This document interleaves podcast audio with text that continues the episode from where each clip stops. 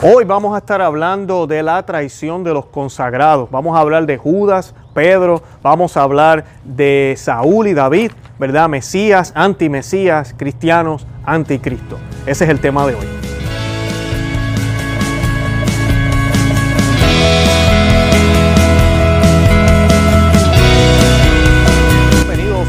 Conoce, Ama y Vive tu Fe. Este es el programa donde compartimos el Evangelio y profundizamos en las bellezas y riquezas de nuestra fe católica. Les habla su amigo y hermano Luis Román y quisiera recordarles que no podemos amar lo que no conocemos y que solo vivimos lo que amamos. Nos dicen las escrituras. Jesús estando en la mesa con sus discípulos se estremeció y manifestó claramente, les aseguro que uno de ustedes me entregará. Los discípulos se miraban unos a otros, no sabiendo a quién se refería. Uno de ellos, el discípulo al que Jesús amaba, estaba reclinado muy cerca de Jesús. Simón Pedro le hizo una seña y le dijo, pregúntale a quién se refiere. Él se reclinó sobre Jesús y le preguntó, Señor, ¿quién es? Jesús le, respondió, es aquel al que daré el bocado que voy a mojar en el plato. Y mojando un bocado se lo dio a Judas, hijo de Simón Iscariote. En cuanto recibió el bocado, Satanás entró en él. Jesús le dijo entonces, realiza pronto lo que tienes que hacer. Pero ninguno de los comensales comprendió por qué le decía esto. Como Judas estaba encargado de la bolsa común, algunos pensaban que Jesús quería decirle compra lo que hace falta para la fiesta, o bien que le mandaba a dar algo a los pobres. Y enseguida, después de recibir el bocado, Judas salió. Ya era de noche. Después que Judas salió, Jesús dijo, ahora el Hijo del Hombre ha sido glorificado, y Dios ha sido glorificado en él. Si Dios ha sido glorificado en él, también lo glorificará en sí mismo y lo hará muy pronto. Hijos míos, ya no estaré mucho tiempo con ustedes. Ustedes me buscarán, pero yo les digo ahora lo mismo que le dije a los judíos. A donde yo voy, ustedes no pueden venir. Simón Pedro le dijo, Señor, ¿a dónde vas? Jesús le respondió, A donde yo voy, tú no puedes seguirme ahora, pero más adelante me seguirás. Pedro le preguntó, ¿por qué no puedo seguirte ahora? Yo daría mi vida por ti. Jesús le respondió, ¿darás tu, vida por mí? Te aseguro que no cantará el gallo antes que me hayas negado tres veces. Palabra del Señor, gloria a ti, Señor Jesús. Bueno, hoy vamos a estar hablando de la traición de los consagrados y quise comenzar con este Evangelio porque definitivamente nos muestra dos consagrados y nos está hablando de dos actos de traición contra Cristo. El primero es Judas Iscariote, quien se dejó manipular por sus ideas, ¿verdad? Él tenía la manera de ver un Jesús que iba a ser un Jesús que iba a luchar por la independencia o la libertad de los judíos, que iba a derrocar el imperio romano, eh, un Jesús posiblemente guerrero, eso era lo que quería Judas. Y en la figura de Jesús él no veía eso. O sea que este consagrado de Dios, porque sí lo fue, él fue llamado por Dios a ser uno de los primeros obispos, eh, fue uno de los que eh, Jesús le lavó los pies, fue uno de los que estuvo presente durante muchos milagros y homilías y sermones de nuestro Señor Jesucristo. Tenía todas las gracias que tenían los demás apóstoles, no estaba contento, no estaba feliz con lo que estaba viendo por parte de Jesús. En cambio, el otro individuo que tenemos aquí es Pedro, San Pedro. Y San Pedro, ¿verdad? O Pedro en este caso, ¿verdad? Antes de ser santo, eh, lo va a negar tres veces, no lo sabe todavía. Y sabemos que la relación entre Jesús y Pedro es una relación muy hermosa, muy bonita. Pedro es el único que se atrevió a decir claramente, eh, tú eres el Hijo de Dios y, a, y, en ese momento, en ese instante, Jesucristo le dice, lo que tú estás diciendo no ha sido revelado por, por tu propio instinto, ¿verdad? O, o, o, pensamiento, sino que ha sido revelado por el Padre. Y a ti te digo, en, en, ti edificaré mi iglesia, Pedro, ¿verdad? En esta roca edificaré mi iglesia y las puertas del infierno no prevalecerán contra ella, ¿verdad? Y le da esas llaves que simbolizan la autoridad de nuestro Señor en la figura, en la oficina petrina de Pedro. Además, Pedro es quien también, eh, después, justo minutos después, le dice que, ¿qué pasa? ¿De qué estás hablando? Le dice a Jesús, ¿cómo es posible que el Hijo del Hombre va a ser entregado? ¿De qué tú estás hablando? No, no, no, no, no, no vayas a Jerusalén, no hagamos esto. Y claro, pues Jesús se da cuenta que quien está hablando no es Pedro, realmente se está dejando llevar por emociones y está actuando según la voluntad de Satanás. Y le dice, aléjate, Satanás, aléjate. Y pues eh, esa es el, eh, las circunstancias ahí. Tenemos también a Pedro cuando están en la, en la barca y ven a Jesucristo caminando sobre las aguas. Es el único que se atreve a decirle, Jesús, si en verdad eres tú, déjame, deja que yo vaya hacia ti. Y Pedro camina, Pedro camina por encima de las aguas. Y tenemos otros eventos de Pedro, siendo él el primero, ¿verdad? Luego cuando pasan los eventos de la última cena, sabemos que Pedro es quien se pone violento, esto lo narra solamente el evangelista Juan, y, pues le corta la oreja a, a Malco, uno de los guardias de, de los judíos. ¿Verdad? Porque Pedro era una persona muy emocional y quería, de verdad quería al Señor, de verdad amaba al Señor. Y aquí vemos cómo él honestamente le dice, Jesús, yo daría la vida por ti. Y Jesús lo mira y le dice, que tú darías la vida por mí, ¿verdad? Y es un hombre consagrado que dice que él daría la vida por él. Pero cuando llega el momento, cuando está la amenaza al frente de él, por miedo a perder su vida, niega a Cristo. Y en estos dos personajes vemos en la actualidad parte de los problemas que hay en el actual clero. Y voy a hablar primero de clero y luego vamos a hablar de nosotros, porque nosotros no somos santos tampoco, los que no somos eh, ordenados. Pero en el caso de Judas vemos a un hombre que quería predicar un evangelio distinto, que quería que Jesucristo actuara diferente hacia el mundo y lamentablemente para él Jesús no estaba actuando como tenía que ser. Decide entonces traicionar al maestro. No sabemos exactamente qué era lo que Judas pensaba que iba a pasar luego. Sí sabemos que luego que ve que arrestan a Jesús y lo maltratan y pasa todo lo que pasa, Judas va y entrega el dinero de vuelta, lo devuelve y se arrepiente en un sentido de lo que hizo. Pero no fue un arrepentimiento completo, él no cerró ese círculo. El círculo para poder cerrar ese arrepentimiento debió haber sido el mismo camino que caminó el hijo pródigo. Judas se convirtió en un hijo pródigo. Judas lo que tenía que hacer era volver a donde el maestro, volver a donde la iglesia, volver a donde María tal vez, volver a donde los apóstoles y pedir perdón. Esto lo vemos en el hijo pródigo, quien también recibe un pago, este, en este caso por parte de su padre, y lo malgasta. No lo utiliza para lo que se supone que fuera, además de que es la herencia de su padre, o sea que es lo de su papá, es lo que y desinteresadamente el padre le ha dado y él lo desperdicia. Y es exactamente lo que sucede con los consagrados si traicionan a su iglesia, si traicionan el Evangelio. El Padre se ha desbordado en gracias en ellos. El Padre le ha dado un llamado a ellos que a mí no me ha dado, a Luis Román, que a ti no te ha dado posiblemente. Los sacerdotes que me escuchan, un saludo, los admiramos y los queremos. Sabemos que no es fácil ser sacerdote hoy en día. Y oramos por ustedes. Y sabemos que tal vez muchos de ustedes estarán en error y lo saben y quieren salir de ese rol, el Señor les va a dar las herramientas. Y los que se están manteniendo firmes, sigan firmes, aunque sean despreciados, humillados y perseguidos. Oremos por todos los sacerdotes. Y vemos que ellos tienen un llamado, el Señor se ha desbordado en ellos, ellos tienen los pantalones que no tuve yo. El poder ser casto, el no casarse, no, y no casto, mejor dicho, eh, de ser célibe, disculpen, estoy diciendo casto, célibe. Eh, casto sí todos estamos llamados, incluyéndome a mí como esposo. Yo estoy llamado a ser casto, a deberme a una sola mujer y a controlar mis pasiones también, porque mi mujer no es un muñeco ni tampoco es un juguete que yo utilizo cuando yo quiera. No puede ser así tampoco. O sea que yo estoy llamado a ser casto, a controlar mi sexualidad. Pero el celibato, que era lo que les estaba diciendo, y disculpen la confusión, es un llamado, es un regalo, es algo que solo los sacerdotes tienen. Y lamentablemente esas gracias pueden ser tiradas al suelo pueden ser tiradas al piso. Y llega un momento en el cual se realiza, ah, yo acabo de desperdiciar lo que Dios me ha dado. Y eso es lo que Judas debió haber hecho. Judas fue y realizó sí el error, pero no realizó lo que tenía que hacer. No se arrepintió lo suficiente. Y les voy a decir qué sucede aquí. Él se frustró. Él se frustró con lo que hizo. Se dio cuenta que estuvo mal y reaccionó de una manera humana. Pues devuelvo el dinero y reniego contra esta gente, les pido que liberen a Cristo. No sabemos qué conversación tuvo él con los publicanos y los eh, fariseos, pero sí sabemos que en ese sentido él se dio cuenta que la acción no fue la, no fue la mejor movida. Pero si su intención era reconciliarse con Dios, entonces hubiese hecho aún más. Hubiese ido corriendo a donde estaban los apóstoles. Hubiese ido corriendo a donde tal vez estaba Cristo. Y llegar hasta allá aunque le dieran a palo, como hizo la Virgen María, quien llegó hasta el pie de la cruz, como hizo Juan, que llegaron hasta el pie de la cruz, como hicieron muchos en Israel, las mujeres que nos describen las Sagradas Escrituras, la Verónica, quien tuvo la oportunidad hasta de limpiarle el rostro a Cristo mientras era azotado, caminaba con toda la seguridad que tenía. Él, ella pudo hacer eso, una mujer. O sea que Judas tuvo oportunidad para ir corriendo y, y pedir perdón. La tuvo. Pero lamentablemente no la aceptó. Además de esto, muchas personas dicen, pero es que si Judas no hubiese hecho lo que hubiese hecho, no se hubiese dado lo que pasó. Judas tenía que hacer eso. Inclusive Cristo le dice, vete, vete y haz lo que tienes que hacer. Y esto es una manera errada de interpretar las escrituras. No podemos decir, mira, eh, hasta Judas fue útil. Si no hubiese habido un Judas, Jesús no hubiese sido entregado. Eso está incorrecto.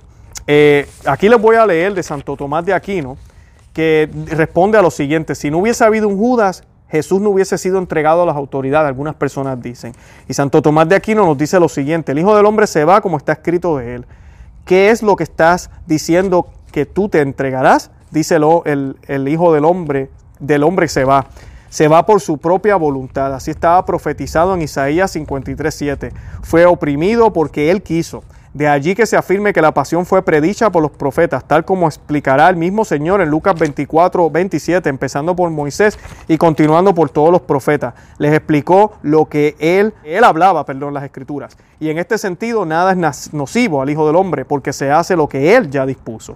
Alguien puede decir si se va por su propia voluntad, no hay que impulsar a Judas por su muerte, o no hay que imputar a Judas por su muerte. Por eso se debe aclarar que ciertamente Judas hacía esto movido por su mala voluntad, mientras que el Hijo del Hombre obraba espontáneamente. Bien importante. Judas hizo lo que hizo porque lo quiso hacer. Él tuvo oportunidad de arrepentirse. La providencia de Dios utiliza estos sucesos para que sea entregado el Hijo del Hombre, como ya estaba profetizado, inclusive el mismo Jesús. En el, sermón de la montaña dice, yo, nadie me quita la vida, yo la entrego. Él mismo lo dice, lo dice antes de morir. Yo entrego mi vida, yo la entrego. Nadie la quita, nadie tiene poder para quitarle la vida a Dios. Dios la entrega. Él la entrega. Y Él se dejó matar en la cruz, pero Él tenía todo el poder de no dejarse matar. O sea que Él fue quien quiso que todo pasara como pasó. No nos olvidemos de eso. O sea que Judas sí tuvo oportunidad de arrepentirse luego, sí pudo haber dicho cosas, sí pudo haber hecho acciones que lo, que lo quitaran de ahí, pero no lo hizo, no lo hizo. En cambio, Pedro, Pedro niega al Señor tres veces niega al Señor tres veces, inclusive maldice.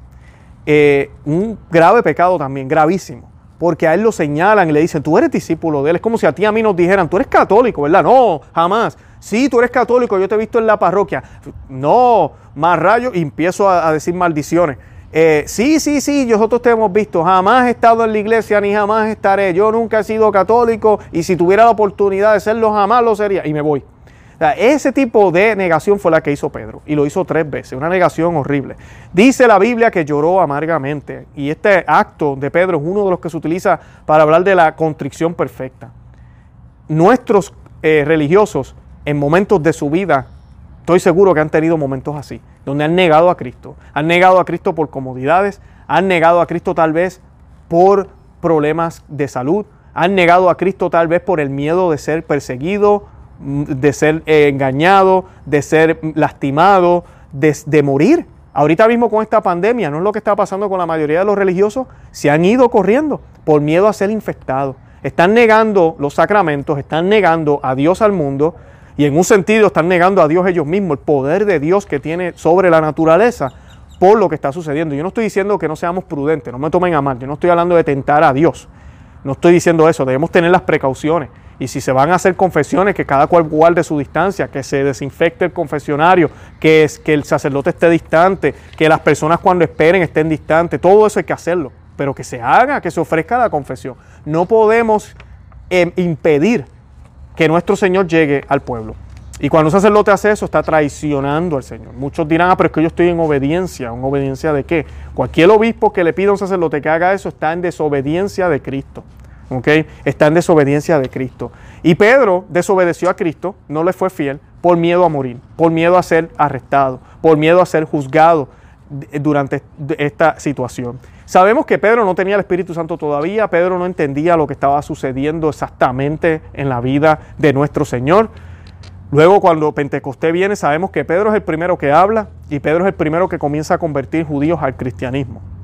Sí, convertir judíos al cristianismo. Hoy en día se nos dice desde Roma que eso no hay que hacerlo. Pues Pedro, el primer papa, hizo todo lo contrario a lo que el papa actual nos dice. Fue y predicó y les dijo, se tienen que convertir. No pueden seguir siendo judíos. Los judíos y los católicos no podemos rezar juntos al mismo Dios. No, ustedes tienen que convertirse al catolicismo. Básicamente eso fue lo que le dijo Pedro. Y Pedro comienza su carrera, ¿verdad?, eh, como ministro de la iglesia, como papa. ¿Y qué pasa con él? Termina también muriendo, muriendo en una cruz, boca abajo, nos dice la tradición. Por eso el símbolo del papado siempre es una cruz a la inversa. Alguna gente lo utilizan para decir que el papa es el Satanás porque tiene una cruz al revés detrás en algunos lugares donde el papa se sienta. Nada que ver, es por San Pedro. La historia de Pedro nos prueba que el hombre se arrepintió, definitivamente se arrepintió, lloró amargamente y no se quitó la vida como un cobarde, sino que afrontó al Señor. Lo tuvo que afrontar. El Señor se le aparece y le dice, Pedro, tú me amas. Se lo dice una vez. Y él, sí, Señor, tú sabes que te amo. Vuelve y le pregunta, Pedro, tú me amas. Y por tercera vez ya Pedro está, pero Señor, tú sabes que te amo. Porque, o sea, como quien dice, ¿por qué me preguntas otra vez? Y él no se daba cuenta que esos tres te amos eran los tres yo te perdono. Y con no tan solo con eso le dio la orden, apacienta mis ovejas primero, apacienta mis ovejas la segunda y luego apacienta mis corderos refiriéndose a los obispos, a los apóstoles, por la función petrina que iba a tener Pedro, ¿verdad? En la iglesia. Qué hermoso, ¿no? Esos son los dos distintos caminos que pueden tomar consagrados que traicionan al Señor. Y durante la historia de la iglesia han habido obispos, cardenales, eh, sacerdotes que han tomado una o la otra. Y algunos tal vez no se han suicidado físicamente como se suicidó Judas, pero sí se han suicidado espiritualmente, estando en un sacerdocio infiel. Algunos inclusive hasta tirando la sotana al lado y dejando de ser sacerdotes. Esas noticias las hemos visto y son escandalosas. Sacerdotes que se casan luego, sacerdotes que dejan de ser sacerdotes supuestamente, pero realmente sabemos que son sacerdotes hasta que se mueran, porque deja una marca en el alma, e, esa orden sacerdotal. Es triste ver esto, pero esa, esa es lo que vemos. Ahora, en el caso de nosotros, como laicos, ¿cuántas veces tú y yo no hemos vendido a Dios? No hemos vendido a Cristo. No hemos traicionado al Señor también por nuestras comodidades o nos enojamos de tal forma que hacemos de Jesús un Jesús diferente. Un Jesús que no me puede castigar, un Jesús que no me puede decir qué hacer. Jesús es mi amigo que siempre me apoya. Yo tomo mis decisiones y Él me tiene que apoyar. Yo hago un Jesús distinto, lo mismo que hizo Judas. Me creo una imagen de Jesús. Y entonces nos enojamos con Dios. Y se los digo como testimonio hace muchos años atrás. Después de toda mi situación que me sucedió a mí de joven, yo recuerdo haberme enojado con Dios. Haberme enojado tan y tan mal. Yo me enojé con Él. Yo dije, pero yo siempre he estado en la iglesia y esto me va a pasar a mí. ¿Qué te pasa? Como si yo tuviera derechos. Y así somos a veces. Queremos exigirle a Dios como si no, yo soy católico de misa, yo comulgo, yo me confieso, tú me tienes que conceder esto. Tú me tienes que conceder esto. Yo no me puedo enfermar. A mí no me puede pasar esto. Mami no se puede morir de esta cosa. Papi no se puede, mi papá no se puede morir de aquello. Mi abuelo, mi abuela, eh, que, mi, que mi esposa, mi esposo no me quieren. No, no, imposible. Tú tienes que hacer algo, Dios. Porque yo he hecho todo lo que yo, yo tengo que hacer. Y se nos olvida nuestro lugar. Se nos olvida que nuestro lugar es el lugar de hijo y Él es el Padre y Él es quien manda y nosotros le debemos obediencia a Él. Es la voluntad de Él. Y nuestro Señor nos muestra eso, que siendo Él Dios hecho hombre, le dice a, a Dios Padre que se haga tu voluntad minutos antes de ser entregado, sabiendo y teniendo en cuenta lo que iba a sufrir. O sea que nosotros también tenemos mucho de Judas y muchas veces con gestos que no parecen malos, como Judas con un beso, entregamos a Dios, entregamos a Cristo, traicionamos al Señor pensando que estamos haciendo el bien, hablando mal de una persona, haciendo cosas por aquí y por allá, dejando de hacer, pero aparentando, tratando de ocultar cosas que no deberíamos estar ocultando, que deberíamos sacar a la luz para que sea Dios quien nos limpie. De esa manera traicionamos al Señor. Lo traicionamos por dinero, lo traicionamos por comodidades, lo traicionamos por las modas, lo traicionamos por el que dirán. No nos atrevemos a hacer ni un solo esfuerzo. Ustedes saben todo lo que yo les he hablado de las malas liturgias que hay. Personas me escriben, es que la misa tridentina más cerca me queda una hora. En serio, no puedes viajar una hora. Nuestro Señor estuvo horas colgado en la cruz. Por favor, tenemos que hacer más. Pero no nos vendemos por todas esas comodidades. Judas se vendió por unas monedas de plata, nosotros nos vendemos por comodidades, por, las modas, por el qué dirán, por muchísimas cosas. Y por, para que no nos llamen fanáticos, todo ese tipo de cosas. Y negamos al Señor al igual que Pedro negó al Señor. Cada vez que nos avergonzamos hacer una cruz delante de la gente, cuando no hacemos la oración en un restaurante antes de comer, para que no nos vean cuando no hablamos del Señor en, la, en, la, en el trabajo o en un lugar donde tal vez haya gente que no cree en Dios, pero mira, decir unas palabritas sin, sin tener que imponernos tampoco, no estoy hablando de ese sentido, no queremos eh, romper la armonía que hay en un lugar de trabajo por querer traer lo que nosotros creemos, pero hay oportunidades y debemos hacerlo sin ningún miedo, no podemos negar al Señor. Y si alguien nos pregunta, ay, pero es que Luis es de iglesia y se están riendo de mí, sí, yo soy de iglesia, ¿por qué se ríen? no negar al Señor para nada y ser valiente, ser valiente y así nos toque dar la vida por Él, porque es el ejemplo que Él nos dio.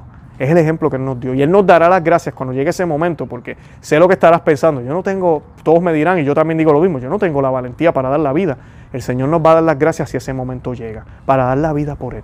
Y dar la vida puede ser darla físicamente, pero también darla en el desprecio, darla en la persecución, darla en, el, en todo lo que nos puede suceder, perder trabajos, en que nos traten mal, en que en la familia no nos hable, que se divida la familia, como él mismo nos dijo, hijas contra madres, madres contra hijos, padres contra hijos, ¿verdad? Yernos, todo el mundo peleándose. ¿Por qué? Porque uno de ellos cree en Cristo y los otros lo juzgan o se niegan a creer en Él.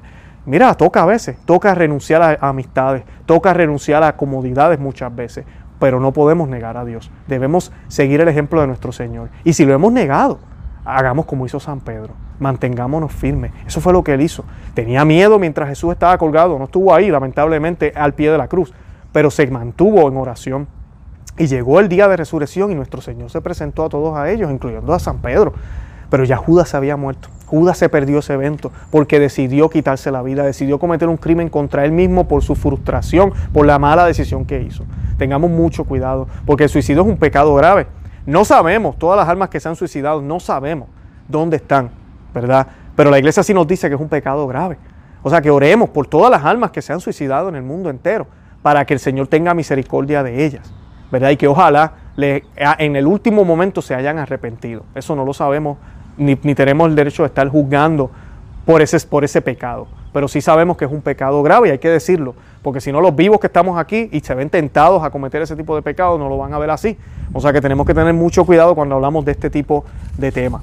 En el caso de Saúl y David, Saúl y David, ambos estuvieron sentados en el trono del reino de David, ambos. ¿okay?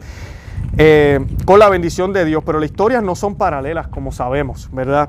Para muchos teólogos y para mí también, ¿verdad? Saúl y David podemos ver una prefiguración de Judas, el traidor, y de Pedro, ¿verdad? Y de San Pedro. Ambos fueron apóstoles, ambos traicionaron al Señor, pero uno solo caminó hacia el arrepentimiento. Por ejemplo, en el personaje de Saúl podemos ver un falso rey que no obedece los mandatos de Dios, a pesar de estar en la silla del pueblo consagrado a Dios, es un anti-Mesías.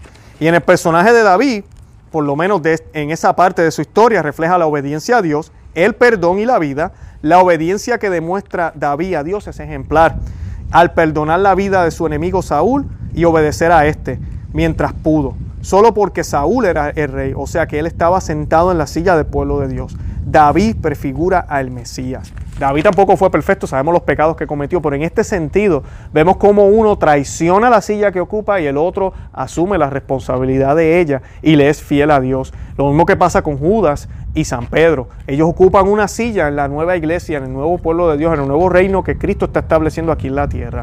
Uno hace lo que tiene que hacer, ambos caen, pero uno hace lo que tiene que hacer y el otro no lo hizo. O sea que debemos pedirle a Dios por esa fidelidad y debemos pedirle por todos los consagrados, por todos los papas, ¿ok? Papas de, de antaño y, el actual pontífice. Porque si usted y yo tenemos demonios que están encima de nosotros, yo se los he dicho varias veces, los religiosos tienen cinco veces más demonios, ¿verdad? Cinco demonios más que nosotros. El obispo debe tener como 10, el papa debe tener como unos 20 porque ellos son hombres también y pueden caer en pecado. Y debemos orar por ellos para que no caigan en la tentación. De eso se trata esto de Judas y Pedro y de la traición de los consagrados. Ahorita mismo hay muchos desobedientes en la Iglesia Católica. No son obedientes a Dios y son consagrados. Ocupan puestos importantes en la Iglesia. Y también hay muchísimos consagrados que sí son obedientes que el Señor nos conceda el discernimiento para obedecer a los buenos obispos y rechazar a los malos obispos, para mantenernos fiel en la doctrina católica y que el Señor nos ayude a perseverar y a, resistir con fidelidad dentro de la Iglesia Católica. Bueno, los invito a que visiten nuestro blog conoceamevivetufe.com, que se suscriban aquí al canal en YouTube, que le den me gusta, que lo compartan, que le dejen saber a otros que existimos. Y nada, eh, Santa María, ora pro nobis.